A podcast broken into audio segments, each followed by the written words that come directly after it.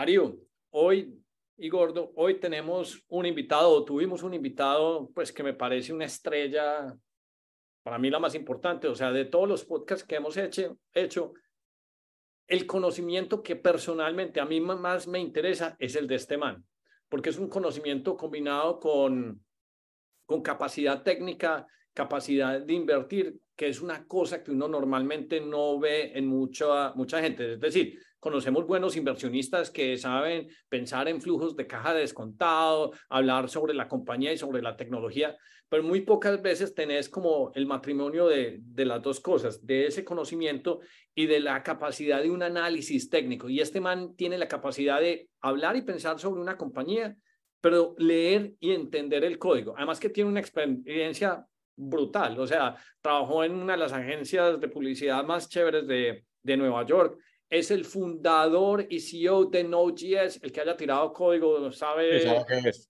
es esa vaina. Em, e, e, es un quant durísimo en matemáticas, eh, asesoró en la estrategia de cripto. Imagínense, uno, ¿cómo es que Satán Nadella, uno decirle, hey, por aquí es el mundo de cripto, por aquí te tenés que posicionar. Y en este momento, pues tiene un fondo que se llama Asymmetrical Capital. Nosotros la entrevista dura más o menos una hora, es toda en inglés porque de verdad tiene un conocimiento técnico muy específico que todavía no le tenemos mucha confianza pues a, a los traductores. algunos experimentos, entonces toca tenerle paciencia y hacerle el closed caption ahí pues eh, la inversión pues para que vaya soltando las palabras. Pero qué personaje este Joe McCann, mucho conocimiento, ojalá podamos repetirlo. Y otra cosa pues que nos tiene muy contentos, no sabíamos el man alcanzó a tener oficina en Medellín y tuvo equipo de desarrollo cuando estaba dándole pues a lo de Node.js. Entonces, ah, sí, es que yo he ido a Medellín y la conozco perfecto, pero ya hace un par de años, entonces chévere también ese punto. Muy interesante. Bueno, bueno, nada, ahí queda, ahí queda la, la preview y obviamente decirle a la gente pues que aprovechen y, y, y tengan la oportunidad de escucharlo porque realmente es fascinante.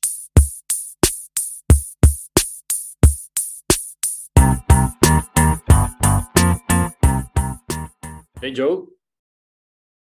Hey, how's it going? Hey, Joe. Go to good to meet you, man. How are you today? I'm well. How are you? Very good. We very good. We still have two more that are pending to connect.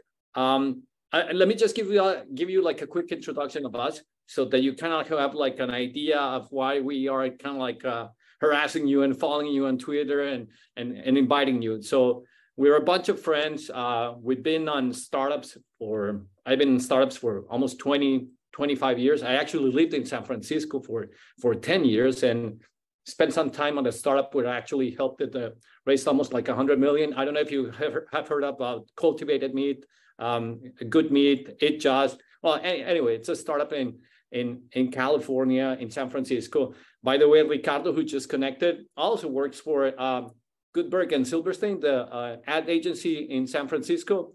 So we have like a major group that we're all like kind of group is we really follow you and pay attention to what you say. Um, for example, Dario is actually based out of Barcelona. I'm currently in Girona in, in Spain.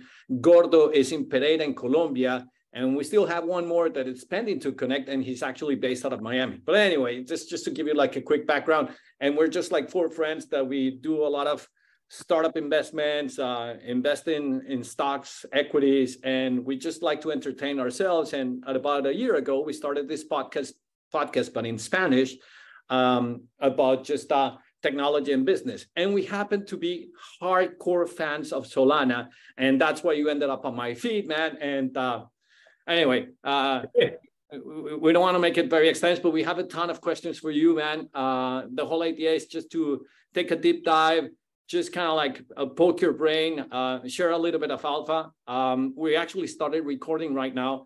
Um, I was telling my friends Ricardo and Lucas that the only guy that I really pay attention is you because you really, really post some damn good alpha, and you're definitely going to get an extra set of followers uh, from Latin America because uh, you have some deep insights. So, guys, Awesome. Today, today we have someone that is really important. This is the guy, the guy that I've been bragging about on our chat. We have a chat about 75 people, which are common interest is in, in investing. It includes everything from hedge fund managers to um, to for, to CEOs of uh, of different like well-renowned startups in the world. Um, but I constantly tell them, hey, look, did you just heard or read what Joe McCannon just uh, uh, uh um, said about X and Y? For example, you for me were like definitely a holding point during the crash of November for Solana, And like because I was reading, you know, he's saying there might be like a gamma squeeze pending. I'm like, okay, he's still bullish on Solana, still bullish, even though I was I'm, I'm being bullish since 2021. But anyways, and so I'm not going to talk anymore. I I was just giving kind of like a quick insight, um, guys. We're talking here with the ex CEO and founder of Node.js.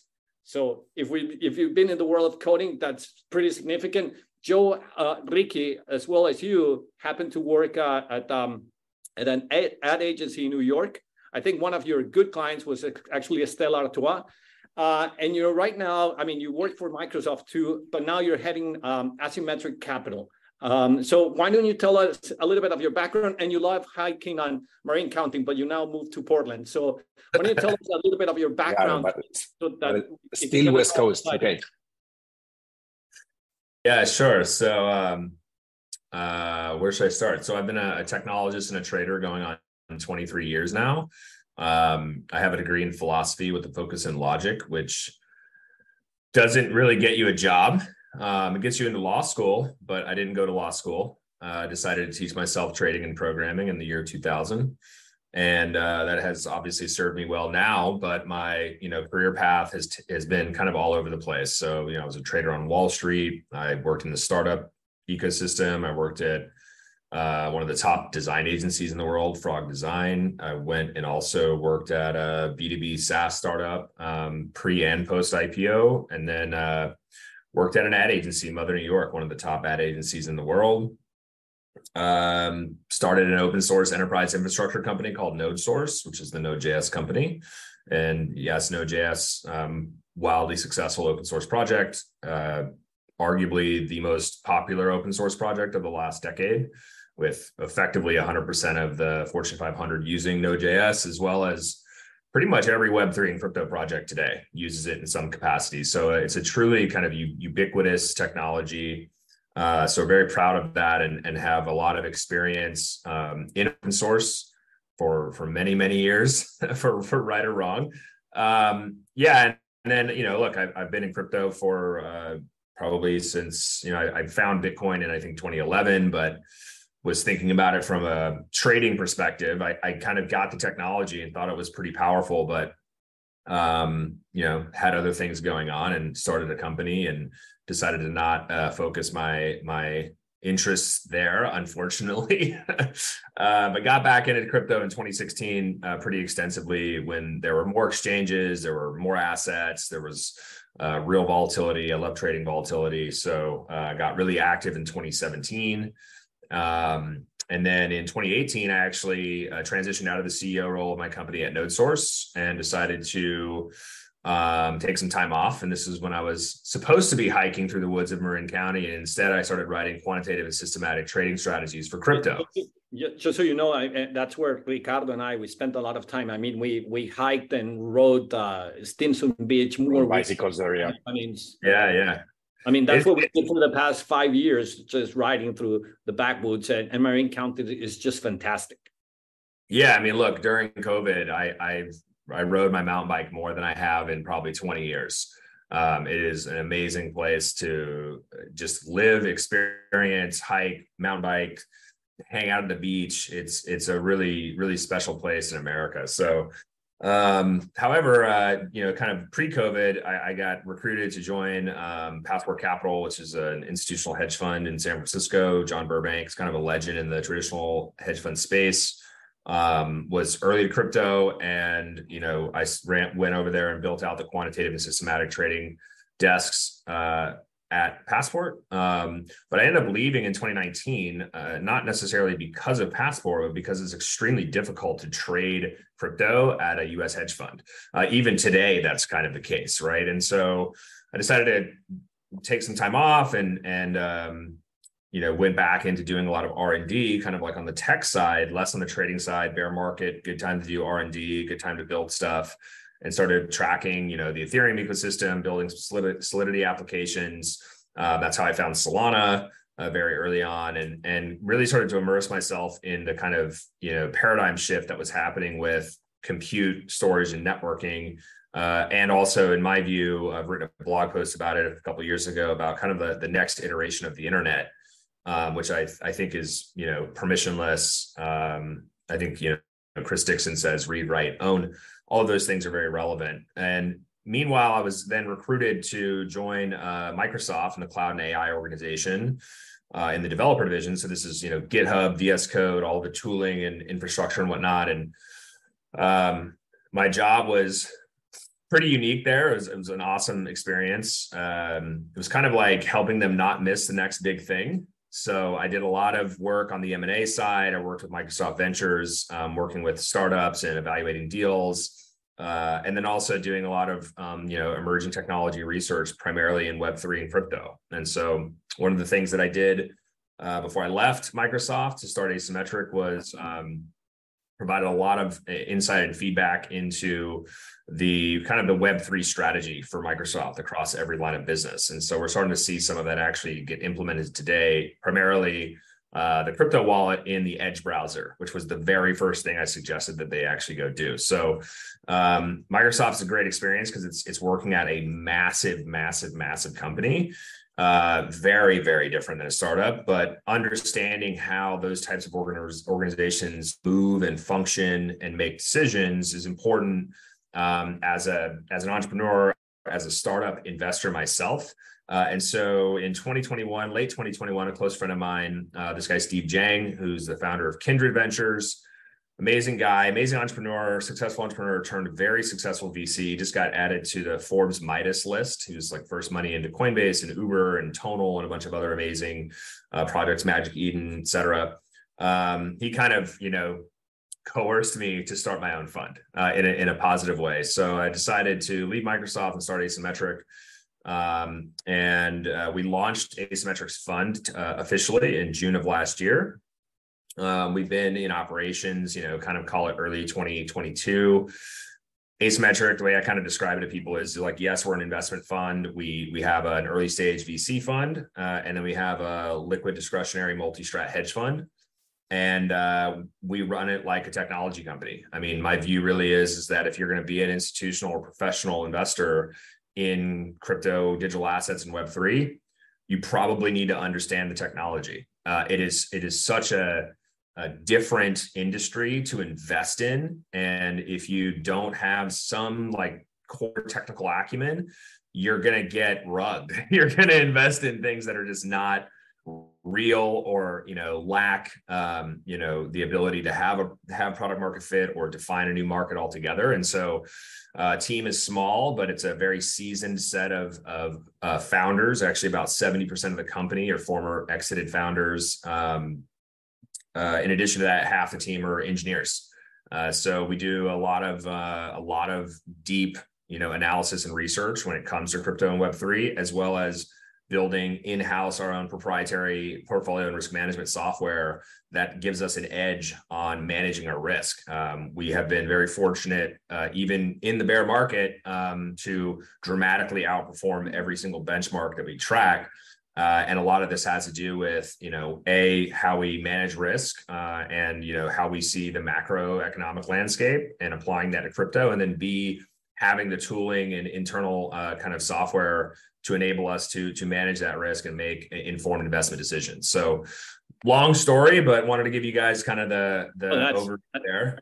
Yeah, that's excellent because it actually sets the tone. And uh, Lucas finally joined us. He's out of Miami right now. Um, uh, another good uh, uh, co-host and, and and very curious about investing. And he has a ton of questions, which I would actually help articulate. But one of the things that really impressed me when I actually started following, um, my thesis has always been well, I got to invest in a technology that I understand. So obviously, I started following uh, Anatoly Armani, and I probably have heard every every single podcast where Anatoly Anatoly uh, has sat down and explained the trifecta and what does this decentralization mean and Nakamoto coefficient. And, and it was this guy, uh, which probably you have heard about him because you know about the pin, uh, which is Frank from GenesysGo, the guys from Shadow Drive. And it was about a year ago, a year and a half ago, where he actually um, had this conversation with Knox Trade, and they were talking about RPCs. And when they when, when Frank said something, I'm like, hey, you don't understand. Our RPCs they get burned like in I don't know three weeks, four weeks, because that's how much the, the hard drives actually get hit because they're just writing the information. And so that's when I started developing this thesis when I suddenly started creating these parallels. I don't actually know how to read code, but I, I know how to follow the stories. And because I'm an industrial engineer, I kind of like usually think from first principle, but I, I, I started driving this parallel because I remember a story. I've been doing startups since 1999.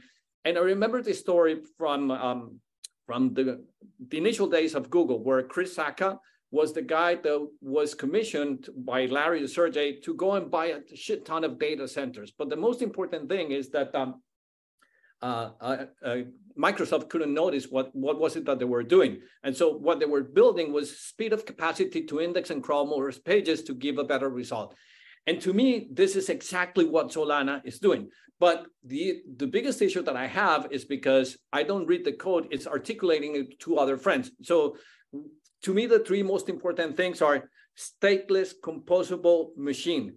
To me, it's like, okay, they're building the super biggest computer. Maybe you could elaborate a little bit on that. Also, because you actually, I, I think your entry point on Solana was 1.6, and you and you said this is ridiculously uh, uh, uh, uh, undervalued. So why don't you talk a little bit of what does stateless composable machine mean and why is so significant? Yeah, sure. So, um, you know, I, I, think one of the things about trying to, uh, or I guess maybe a superpower that one can develop is is taking incredibly technical concepts and making them digestible by the ordinary masses of people. Um, trying to do that with Solana's code base is an impossible task. But what I try to do is use uh, analogies to describe the power and impact uh, of something like Solana relative to Ethereum or, or other L1s that are out there. And so, you know, the the easiest way to think about it is is um, if you look back at like the history of of pro- uh, CPUs, processors in general, um, there was a moment where we started to add uh, parallelization to those chips. And when that happened, the kind of uh, performance of computers dramatically improved.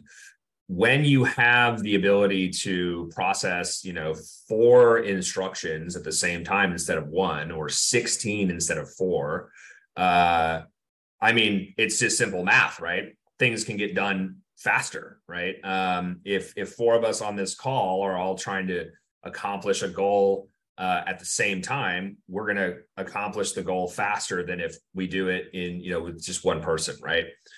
That is how I think about Solana. Is that if you look at the the the pattern that existed with chip architecture design and how chips changed and improved at the at the uh, instruction set level, um, what did that end up hap- what did that impact have on the applications that could run on those computers? Well they dramatically improved. The performance the the spectrum of applications that could be built was very different. Um, and of course over time these things just constantly get better and better and better and better and better uh, solana is designed with parallelization in mind in in a couple of different ways uh, at the hardware level um, it takes advantage of the actual metal um, whereas a lot I, of the I actually tried. I actually tried with a friend to configure one, and and it was kind of like out of our league. I mean, we knew it was going to be a machine that was going to cost anything between 5,000, 7,000, and you had to put it not in the house, but in a data center, and it was going to be running you like a thousand dollar bill. But we just like this. This is too much. We're not. We're not good. But yeah, they're good machines, yeah. not not not um, not uh, raspberries. Uh, yeah, exactly. I mean, yeah. So you know you have a if you have a machine and Solana can actually take advantage of running on the actual metal itself, it's going to be faster. Moreover, the Solana programs and, and validators that are running, uh, when hardware improves in terms of performance um, and hardware is constantly improving, you see what's happening in the GPU space. Um, as that hardware improves, the code base for Solana doesn't even have to change and it actually gets faster, right? Because the hardware, the underlying hardware is something that Solana takes advantage of. And if that hardware improves, the code that's running on it is going to improve, right? Just by default. I saw this exact same pattern with Node.js in the early days. So Node.js, the way it's architected is that it's it's all open source and it uses a lot of open source technologies to create the application runtime that is Node.js that powers the applications. Well, the underlying JavaScript virtual machine is uh, a project called V8, which is the JavaScript virtual machine that runs in the Google Chrome browser.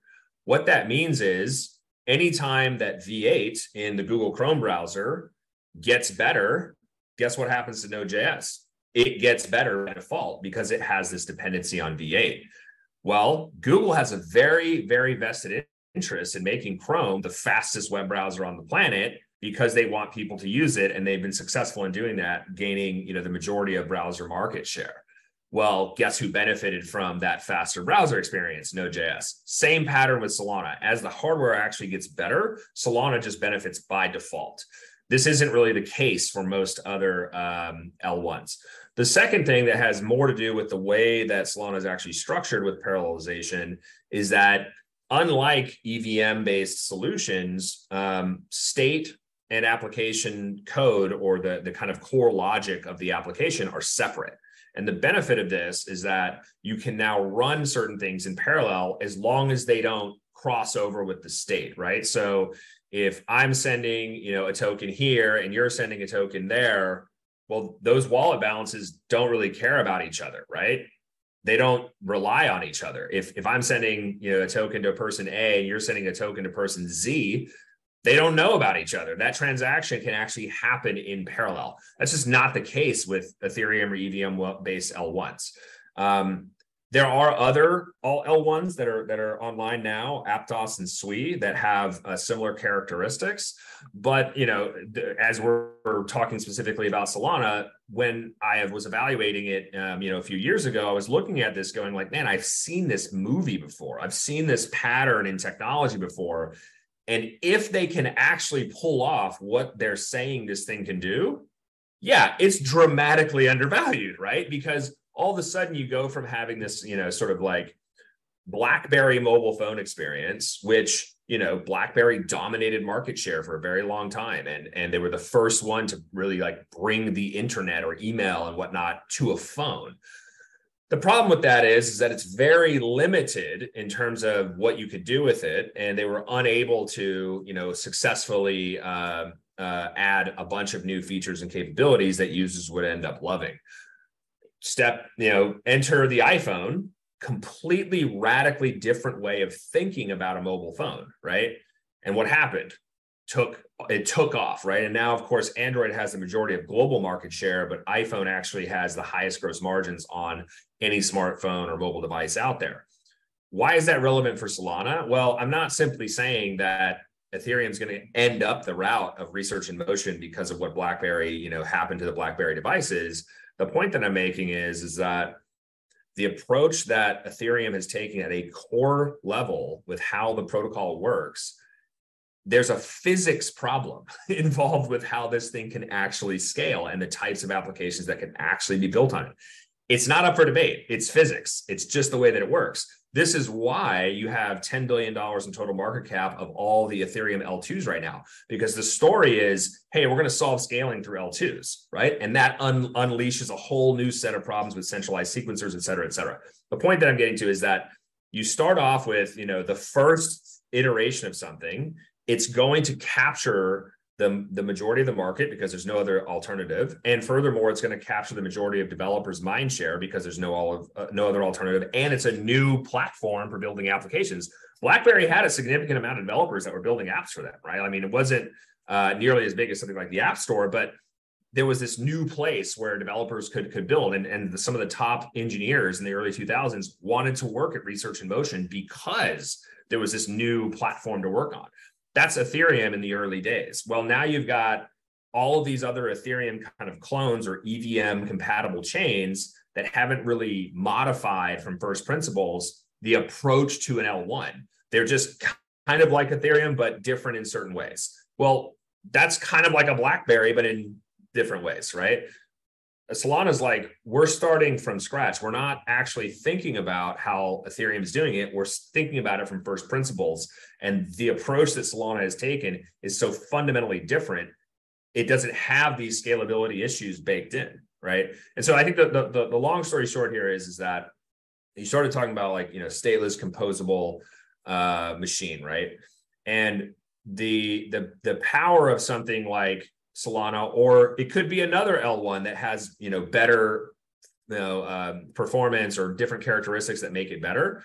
Uh, the reason I think Solana has such a unique um, carve out in the space is that the types of applications uh, that you can actually build with a protocol like this are currently only possible on Solana. And I, I actually I think one of the guys from one of the guys from Solana Labs actually gave me the the title of being the first one to say that publicly on Twitter that it's only possible on Solana. I didn't even realize I did this is like years ago, but it's true, right? If if you look at things like you know the compressed NFTs that have happened, you look at companies like Dialect that are doing smart messaging, um, the things that Backpack is doing, like these are just things that are not currently possible on any other L1 we could have like a huge leap in computer science and i'm never betting against engineers uh, i've learned i've learned definitely to never do that but we could have a huge like step up improvement in computer science where all of a sudden ethereum's l1 defies the laws of physics and somehow miraculously figures out a way to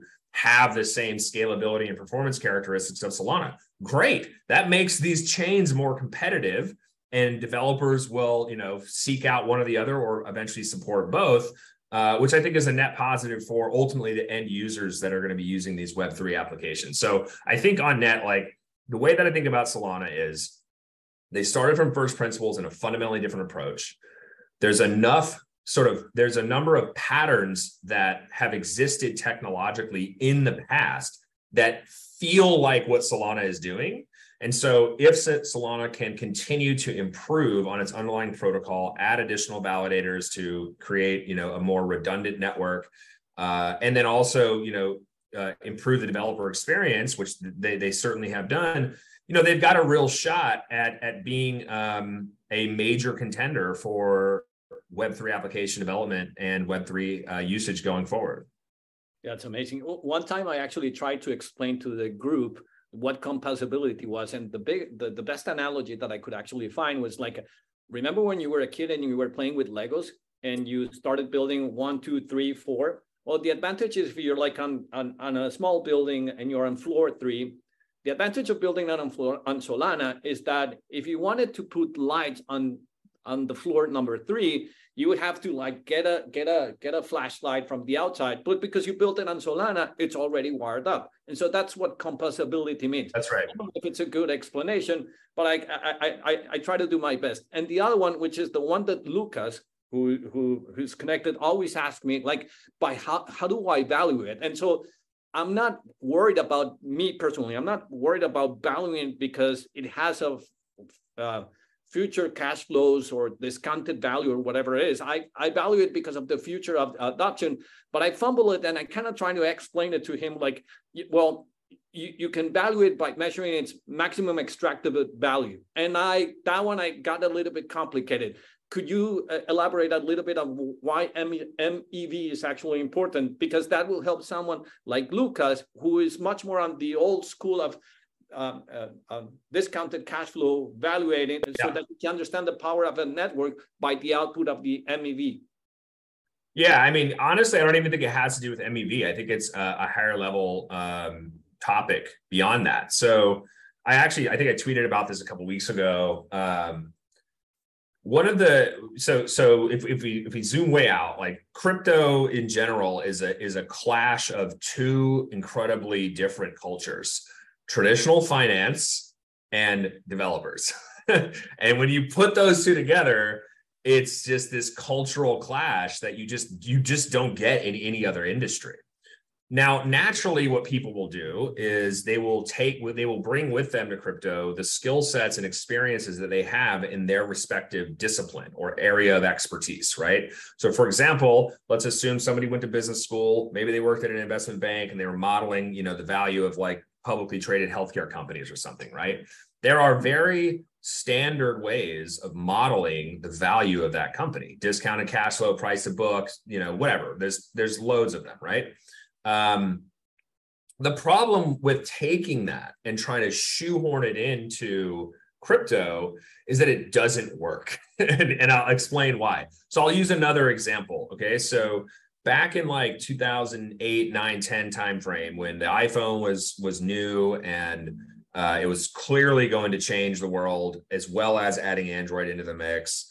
Um, all of these brands and i'm sure you know the ad agency guy can res- respect this like all these brands were like we need an iphone app right? They were out of the there's an iphone like we got we need an iphone app right? And so what did they do? They took their website and shoved it into an iphone Yep. right That's why did they do that well they're like well it works in this environment let's just put it on this mobile device there's a problem with that because yep. when you look at your iphone Where's the where's the the keyboard? Where's the QWERTY keyboard? Right? Where's the mouse? Where's the display that I'm actually looking at? Right?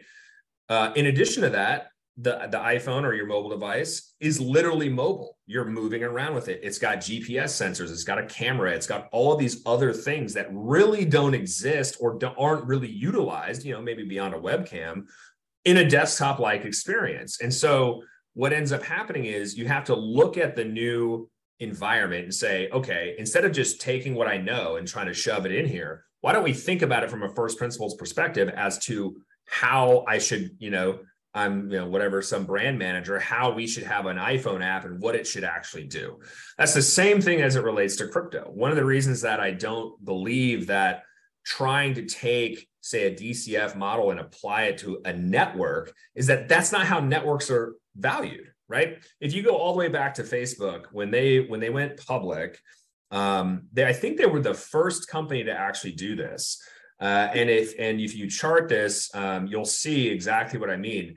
They were on their earnings calls reporting monthly active, active users and daily active users, right? Why were they doing this?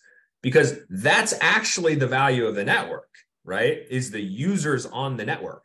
Well, they can then back out of that a DCF model and say, like, if we have a billion users and X percent of them click on this ad, and then we can get Y revenue from it, and this is our Z profit margin. And then, you know, sure.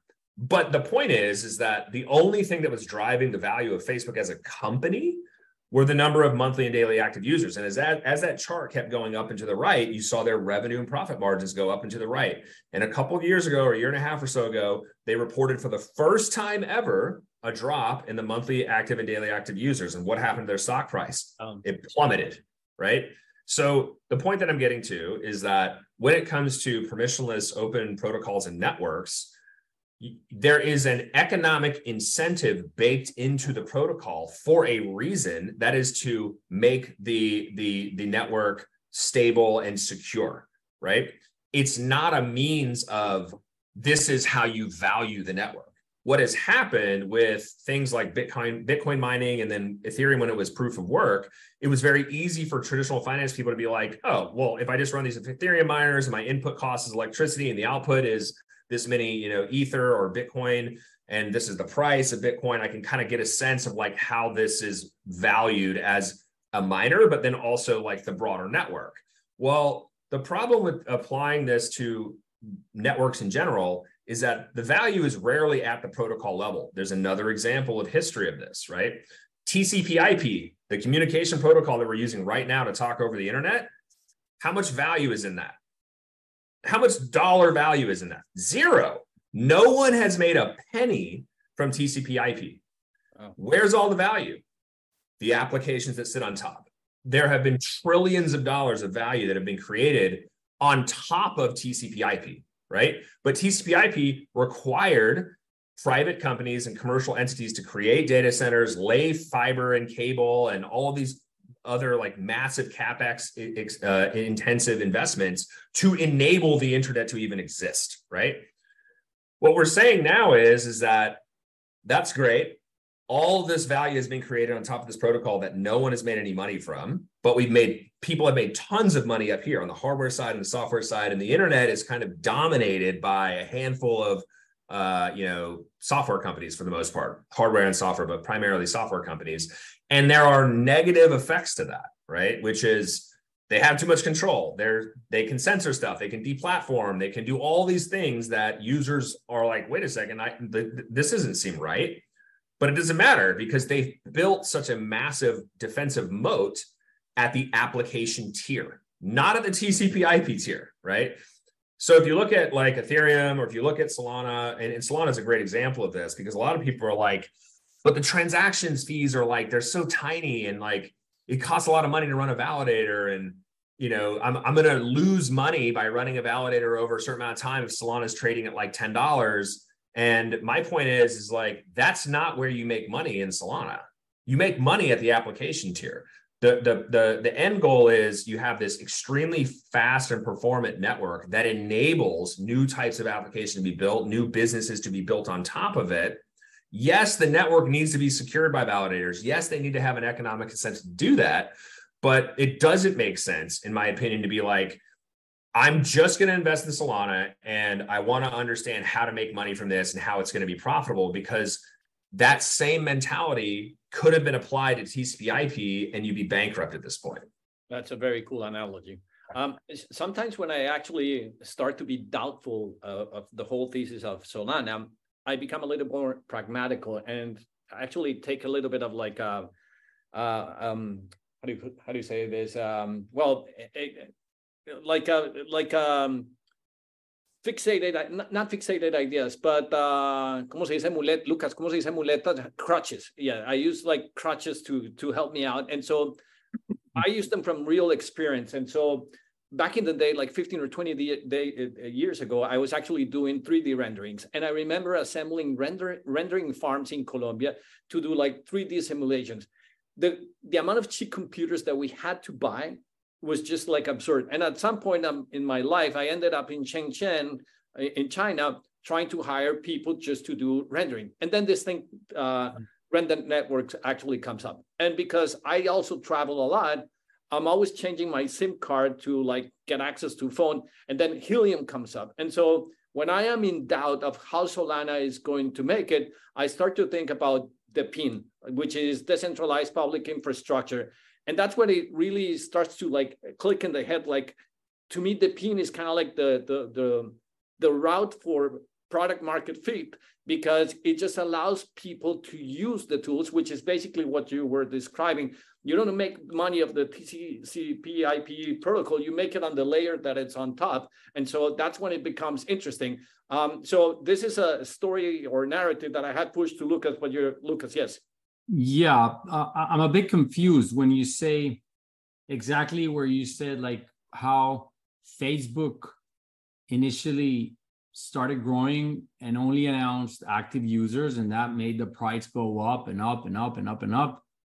And, and then and then it started getting some revenue and, and then they started being valued as traditional uh, discount value or, or whatever uh, but then you said at the end like like if you if you would have stayed on tcip just the network you would have been bankrupt so are, are you saying, I mean, like we're we're fully invested in Solana. Should we not only should we not invest that much on Solana and more on the apps and things that are going on?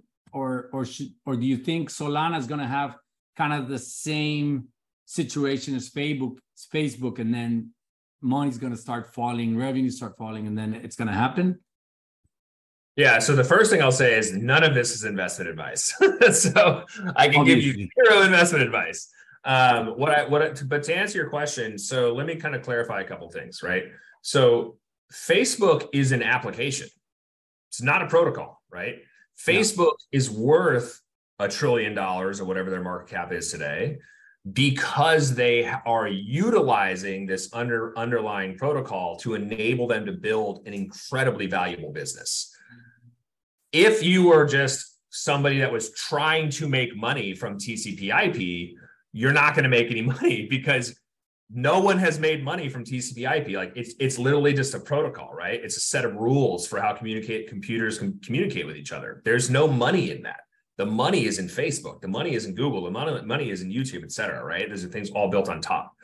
And so as this relates to Solana, the big difference is that what what is who is the person paying for the the the, the network well facebook's paying for it right they're paying for data centers they're paying for electricity they're paying for servers they're paying for databases right they're they are the ones that own in a vertically integrated sense their network their social network they own and they own all of the things that enable that network. You can think of them as like validators, right? All the servers and everything, they own that as well. It's incredibly centralized, which leads to the problems of deplatforming, censorship, et cetera, on something like Facebook. And I'm not picking on Facebook. I'm just saying this is is the case for most big Web two companies, right? How it is, yeah. So the the the shift is you use you go to Facebook right now. It doesn't cost you anything right? You just use Facebook.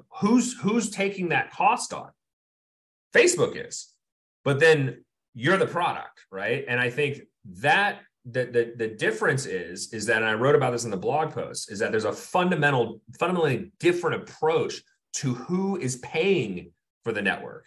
When you go try to use the Ethereum network, when you try to go use the Solana network, you pay but then you are in control, right? You have the ability to maintain ownership over you know your privacy your information your your assets whatever the things may actually be right and i think that this paradigm shift is is radically underappreciated because forever the internet has been free for users and now we're saying it's no longer free but the trade-off is you get all of this additional ownership or this additional freedom or this, you know, it's censorship resistant or whatever the thing may actually be. The challenge, in my view, is how do we like for for users in general to switch away from something that they've been using for a long time typically it requires a 10x improvement in user experience right? We literally saw this with the iphone. People were literally addicted to their blackberries called crackberries. They were just addicted to them. They could not get enough of them. Never gonna never gonna not have a blackberry. All those people use iphones now. Why? Because the experience was 10x better. It's even more expensive right? A new iphone now is like i don't know $1200 us or something right? Like it was more expensive but the experience was so much better right? And so i think that there's we're in this weird kind of uh, nebulous state right now where most web 2 users are like i'm fine with this approach for whatever reasons primarily because it's free right? Trying to transition them to a, a permissionless network where they pay becomes uh, you know friction in that process of moving them over. Now there is, I think it was just recently announced. There's a new um, Ethereum proposal. I forget the number, um, but in essence, what they're trying to uh, uh, enable is for Ethereum applications to fund the gas fees. Right. This is actually quite important because what has been a blocker for a lot of people adopting web3 applications is like i got to get a wallet i got to fund it i got to like how do i do this? You know depending on what country you live in you may or may not be able to get assets like yada yada yada right? Now all of a sudden these these ethereum applications could fund it themselves they could be like we'll pay for the gas fees you just use the application right so I think things like that, and again, it's just a proposal. It's not in the core protocol yet. I don't even know if it'll land in the protocol. But that type of thinking of saying, how do we get you know people to to actually kind of migrate over, and what are the things that we can in, in, do to entice users to use these new new applications? Like that's a that's a way I think of of getting there. You said in, in a previous podcast that the easiest use case scenario is just trying to send money during the weekend. And the four of us except you we're all colombian so we we know the challenges of trying to figure out how to send money from the us to colombia uh, to other places in the world. And so that's why i was going with my point of product market fit through DePIN because it makes the perfect use case scenario of different things. So for example uh, i don't know dario and i we have dabbled with and we have four helium hotspots I mean, we still get confused on how to activate them, but we open the wallet and we see the thing uh, sending signals in LoRaWAN, and we're like, oh, this is amazing. We should yep. get a 5G thing because I don't know if you know, but for example, Medellin is kind of like the number one nomad city in the world right now. So imagine a bunch of expats trying to get I don't know, internet for the first time, while if they have a phone, they just log in, Helium, boom, they have internet. So for me, the more use case scenarios where you have like DePIN applications, then the higher probability. And I don't see anything like building up on an, an, Ethereum. There's no way a Helium happens on Ethereum. There's no way a render network happens on Ethereum. And let's talk about teleport and Hivemapper. It has to be on something that is like an efficient composable machine because otherwise, otherwise, I mean, what I just don't see. I just, I just don't see it. Um, yeah. So, by, by the way, just, just as an aside, uh, no surprise, I was very early to Medellin. In fact, I used to have an office there in Ruta oh, N. No yep. way. Yeah, my at No I mean, Source, I had I had an office in, in Ruta N uh, uh, many many years ago. Wow. Yeah, so I I'm very familiar with Medellin. I love it down there, and of course I was very early. Now everybody goes there. I was there years ago because, and I actually have to this day, uh, the former employees of mine that I'm still friends with um, are all from Medellin and uh, the, because when I was building NodeSource, the Node.js community uh, was exploding in Colombia and Latin America, but particularly Colombia and Medellin. And these guys were putting on workshops teaching, you know, high school women programming and teaching kids how to program robots with Node.js. And I was like, I want to hire you guys. And uh, uh, they happen to live in Medellin and opened up an office down there. So I'm very familiar. That's amazing. So how do we get you back? I, well, I, I have been dying to go back to Medellin. uh, for, when was the last time you were there? Oh, years ago. Many, yeah. many, many years ago. Yeah, and and part, I mean, part partly because the, the reason I haven't been able to get back down there is that I've got married. I've, I now have two young kids, and I'm running a fund. So you know, travel in and of itself is already pretty limited. Uh, and I, you know, if, if, for example Solana threw breakpoint in Medellin, I have a very good reason to go there, right? We you know what maybe we should put. I mean, we could call a few people and try to get a Solana breakpoint. Dario, we, we yeah. should just like start pulling some strings to make it happen. Solana yeah. breakpoint in Medellin, that would be awesome. Well, and one, one thing I want to talk about with DePIN um, that is again, I'm trying to like make it more more digestible for for people that may not be as as familiar with with decentralized um uh you know industrial networks or or uh, et cetera is um uh there there is a, a pattern that has existed and why these why hive mapper why uh, certainly helium um are are going to be and continue to be successful is that the the um the business model of uber and airbnb is such a massive unlock for levering what we call, you know, kind of excess capacity, but utilizing mobile devices and the internet to to create a market for that excess capacity. And that's why Uber was so successful. They were basically saying like, here's all these cars that are just sitting here. There's people that need rides. If you, you guys live in San Francisco, pre Uber was a nightmare trying to get a taxi. Like, this was, yeah. didn't exist. Yeah. And so, like, how do we solve this? There's all these cars that are sitting there. There's all these people that need rides, mobile device, put them together. Excess capacity, excess demand, put them together. Now you've got a market, right? Um, something like uh, Helium is it's not saying there's all this excess capacity and we're connecting them, but what but because people are now familiar with Uber and Airbnb and these other types of you know kind of marketplace peer-to-peer marketplace um, businesses they're more comfortable saying like oh wait a second i can spin up a, a, helium node and and provide internet service and then i get paid in this token and i can now be a part of this broader network. And so what it does is it it democratizes decentralizes internet access right or mobile phone access or whatever. To the extent that now like i'm speaking from the united states perspective um, the spectrum for you know cell phones and internet this is all lobbied by billions with billions of dollars from massive corporations like AT&T and Verizon where no one has a shot really unless you're Elon Musk with with uh, Starlink but even Starlink here in Portland Oregon like I have my, my mother lives out like near the Oregon coast the middle of nowhere she has a Starlink no problem where I live in the heart of Portland, I can't get Starlink. Why? Because Verizon and Comcast, and they said, nope, we're going to own this and we're going to make the government say that like this is our area. You can't, you can't like inject yourself into that. That's a problem, right? And I think that if there is an alternative to users like Helium, you should be able to access it. Well, now there's really no way that the government can ban helium. It's too late. Like the cat's out of the bag. You know, I've talked about this on previous podcasts many, many years ago, like man, 20 plus years ago. Um, I went to Vancouver, British Columbia, which is not far from Portland. And uh, I went into this this like um, cafe, and marijuana was not legal at the time in British Columbia, but like no one really gave a shit, right? And so you could actually go across the street and buy some pot from a guy and come into this cafe and they had a little room in there where you could go smoke a joint and have a coffee or whatever right and when i was buying a coffee i looked up above the ca- the guy uh, the cash register i looked up behind him and he and he had this hooded sweatshirt for sale that said outgrow the government.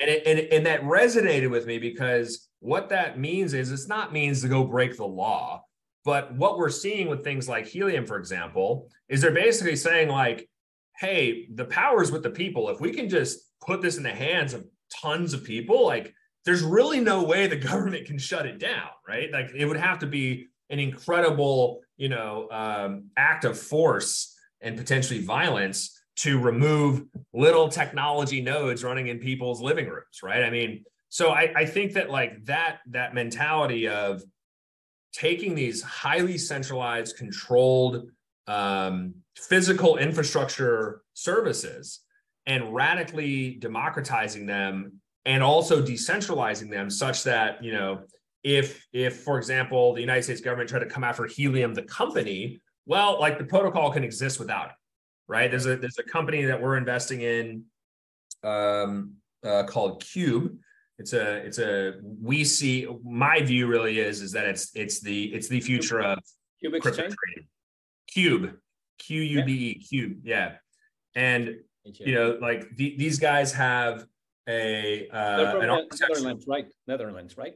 Cube exchange? Right yeah the cube exchange from netherlands uh, the, that's the one that you've been mm-hmm. tweeting about no okay sorry cube cube is not out of the netherlands the team the team is american but they're you know they have like a whatever Cayman and Swiss, oh, okay. all the stuff that you got to do when you're when you're a U.S. entrepreneur in crypto. You've got to jump through all these hoops with the way that your entities are formed. But the point that I'm getting to is that they have built the architecture such that you get a centralized exchange like experience, super fast, lots of liquidity, all the bells and whistles that you would want from a professional trading exchange but there is no custody of your assets. You actually retain all the custody of your assets. And more importantly, the architecture is designed such that if Cube, the company, went bankrupt or was, you know, given an enforcement action from some regulatory agency or whatever, the entire protocol and the, the exchange can still operate without them.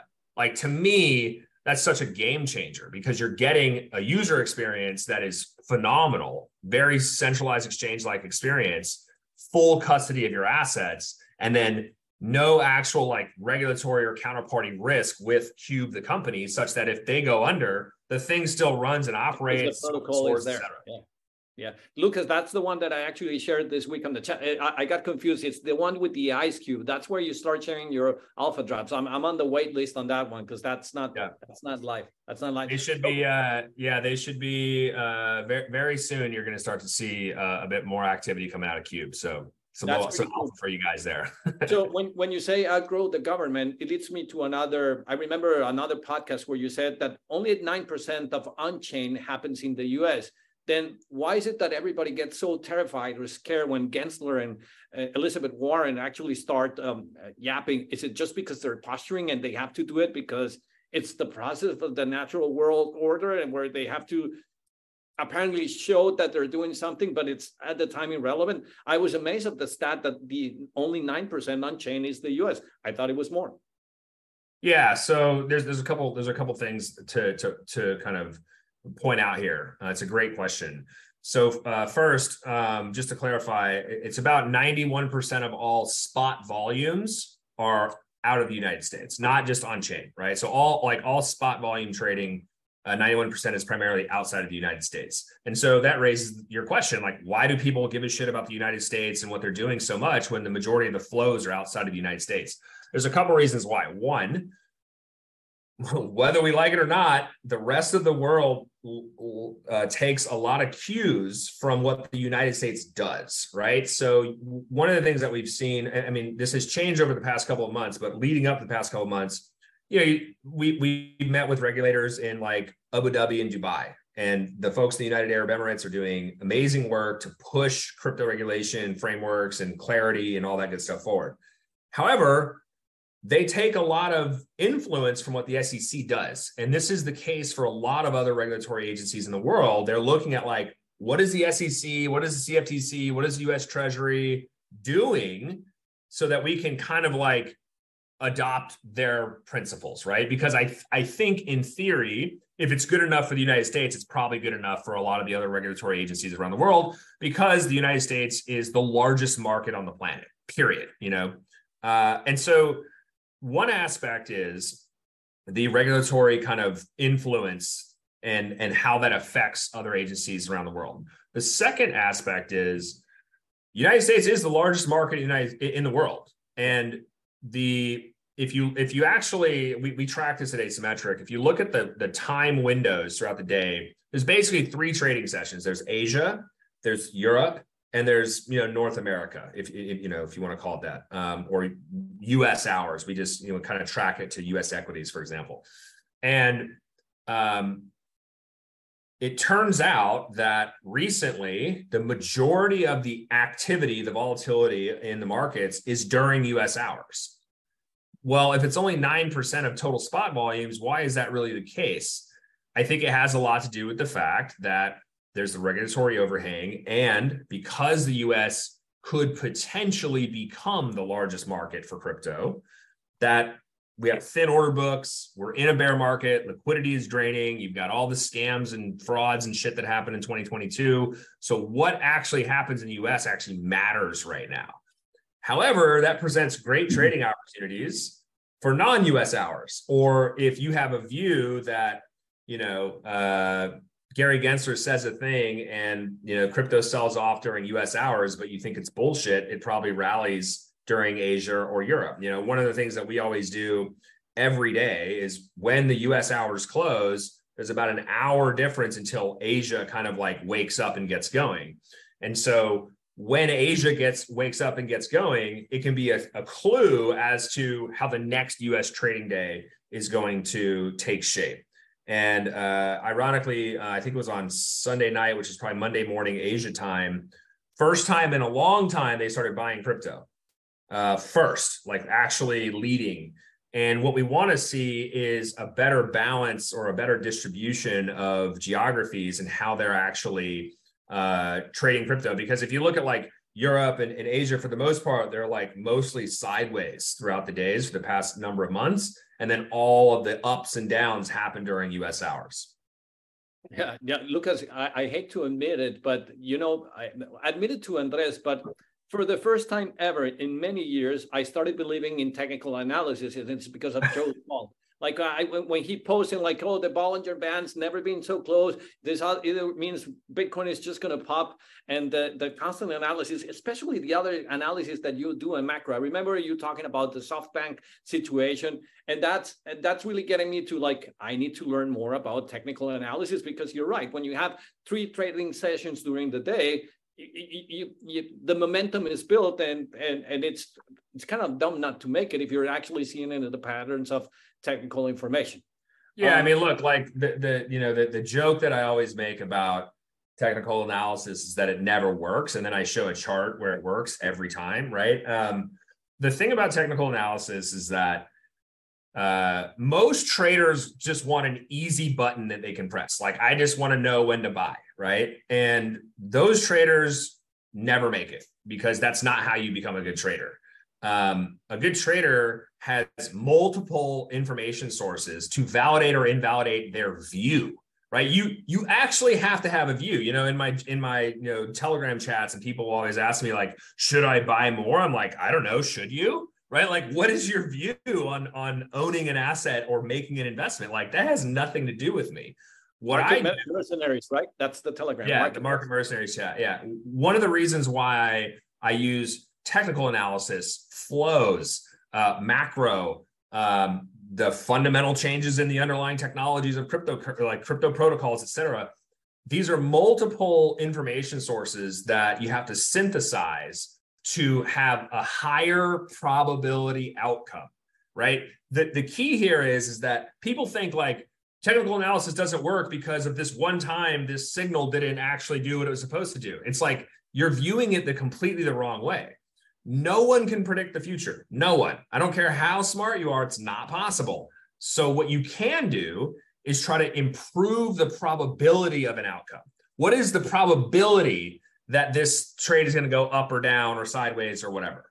And technical analysis can feed into that, right? There's, I, I posted a, a, thread, I think it was back in March, um, where like every single crypto asset had had tagged what's called a, a TD9 buy, and this is TD9. I like you guys can look it up. It's called T- Tom DeMark is the guy who invented this signal it's a it's a it's a well-known signal in TradFi and, and folks in crypto use it. But typically when a TD9 buy fires, you, you get the nine buy, um, it's usually the sign of a reversal, right?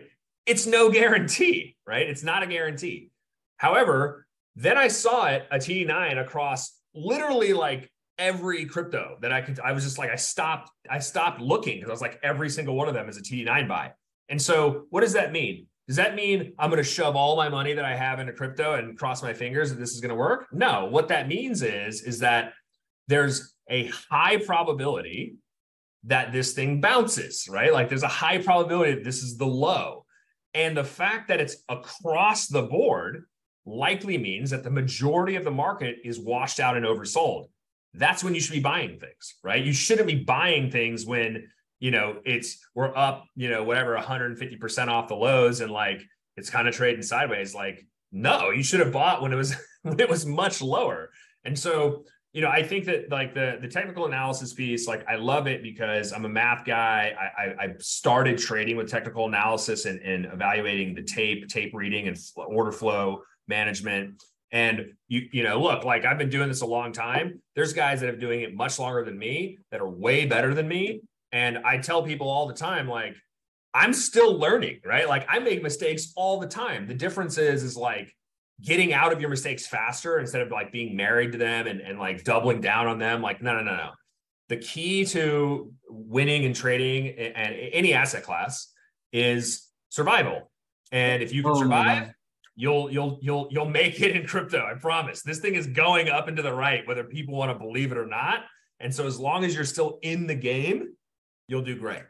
Yeah, yeah, no, I, I, I still, I, I, the reason I bought Bitcoin the first time it was because I went to lunch in 2013 and I heard the guys from Stellar Lumens talking about we're doing this, and I'm like, oh, I got curious and went and bought a few bitcoins at a hundred bucks, and it it has been amazing. So one other thing that I wanted to ask you, um, what what is it, Joe, that uh, like smart people, like for example Jack Mallers, Jack Dorsey, and Nicolas Taleb don't get when they start talking about Solana, Ethereum? Is it because they're pushing their own bags? They have an agenda? Uh, I always get confused when like smart people just, or smart people just can be wrong and that's it. Yeah, um, great question. Uh, I, will have to hop onto another call here uh, at, at, the end of this, but um, so let's talk about Taleb. Uh, I'm a huge fan of this guy. His writings, um, I think they are extremely valuable for risk management, how to how to view life. Uh, I mean, the reason my company's name is asymmetric is because part of um, being anti-fragile, which is one of Taleb's books or Taleb's books, is identifying opportunities that are asymmetrically that have asymmetric upside with limited to no downside right? That is i mean people would be like well yeah of course i want to do those types of things. It's like well then you need to live that methodology and that kind of philosophy right? I disagree with taleb on his views on bitcoin and crypto. And you know you you, you could look at some of the way that he's trying to rationalize his view on it and it sounds kind of like a petulant child crying at a playground because he's not getting to go on the swing or something. It's just nonsense. It that is it's very shocking because for someone who I admire intellectually and still believe a lot of his writings are some of the best contemporary philosophy out there, um, it's it's really surprising to see this. And so you have to also ask yourself this question, right? Why does Bill Ackman, who is a hedge fund manager, why does he go on, you know, CNBC crying about like the government needs to do something, blah blah blah blah blah, uh, in 2020 when COVID is crashing? Because he's short and he's like, you know, wanting to cover his bags, right? Like the thing I think you have to recognize with what people are saying relative to what they're doing is very, very, very important. You're not going to know what Taleb's bags are. You just, you're just not. But if someone is going on TV, I always like 180 what they're doing, right? Like I'm always like, why are they like? So for example, there's a there's an actor who who was recently on CNBC earlier this week, who has he's like crypto crusader. He's against crypto and all that, and it's like, you know, on the one hand, it the crypto Twitter gets all spun up around this actor. He's such an idiot. Like, why is he trying to fight like what's happening with crypto and blah blah blah? But it's really simple. This actor isn't relevant anymore. Guess what makes him relevant? Going on CNBC and getting a bunch of people on the internet to talk about it. Right. So instead of looking at like what they're saying, like try to think about it like at a second order effect of why is this guy going on CNBC saying this? Why? It's not necessarily that the direct thing they're saying is relevant. In this case, this actor is no longer really relevant in like the cultural zeitgeist. He wants to be relevant again, right? It turns out, by the way, this is exactly why Elizabeth Warren created her like anti-crypto campaign. People think that Elizabeth Warren is like actively trying to, you know, stop crypto. No, she's not. It turns out that her staffers realized that she was losing relevancy with her voting base of young adults. And one day, someone tweeted from her account something that was anti crypto, and it got the most engagement on Twitter that she had had in months. Wow. What does that tell you? Well, let me keep doing this because as a politician, my only job is to maintain getting elected and staying in office not actually adjusting policy and making real improvements. Unfortunately, that's the way the United States political system is set up today. So, why is Elizabeth Warren anti crypto? Because of all the engagement she got from one tweet. Has nothing to really do with policy. So, again, I would look at it like, yes, smart people can make bad decisions. Yes, smart people can look dumb at times, et cetera, et cetera tune your brain to think about not what they're saying, but like why they're actually saying it. Yeah, what's their mirror strategy? Yeah, correct. Super fast, super fast for our viewers, uh, because I know you, you just said you have to go, right? Yes. Yeah. Um, yes. Your asymmetric, the fund is it is it is it open? Does it have yeah. a minimum ticket? And does it do you only do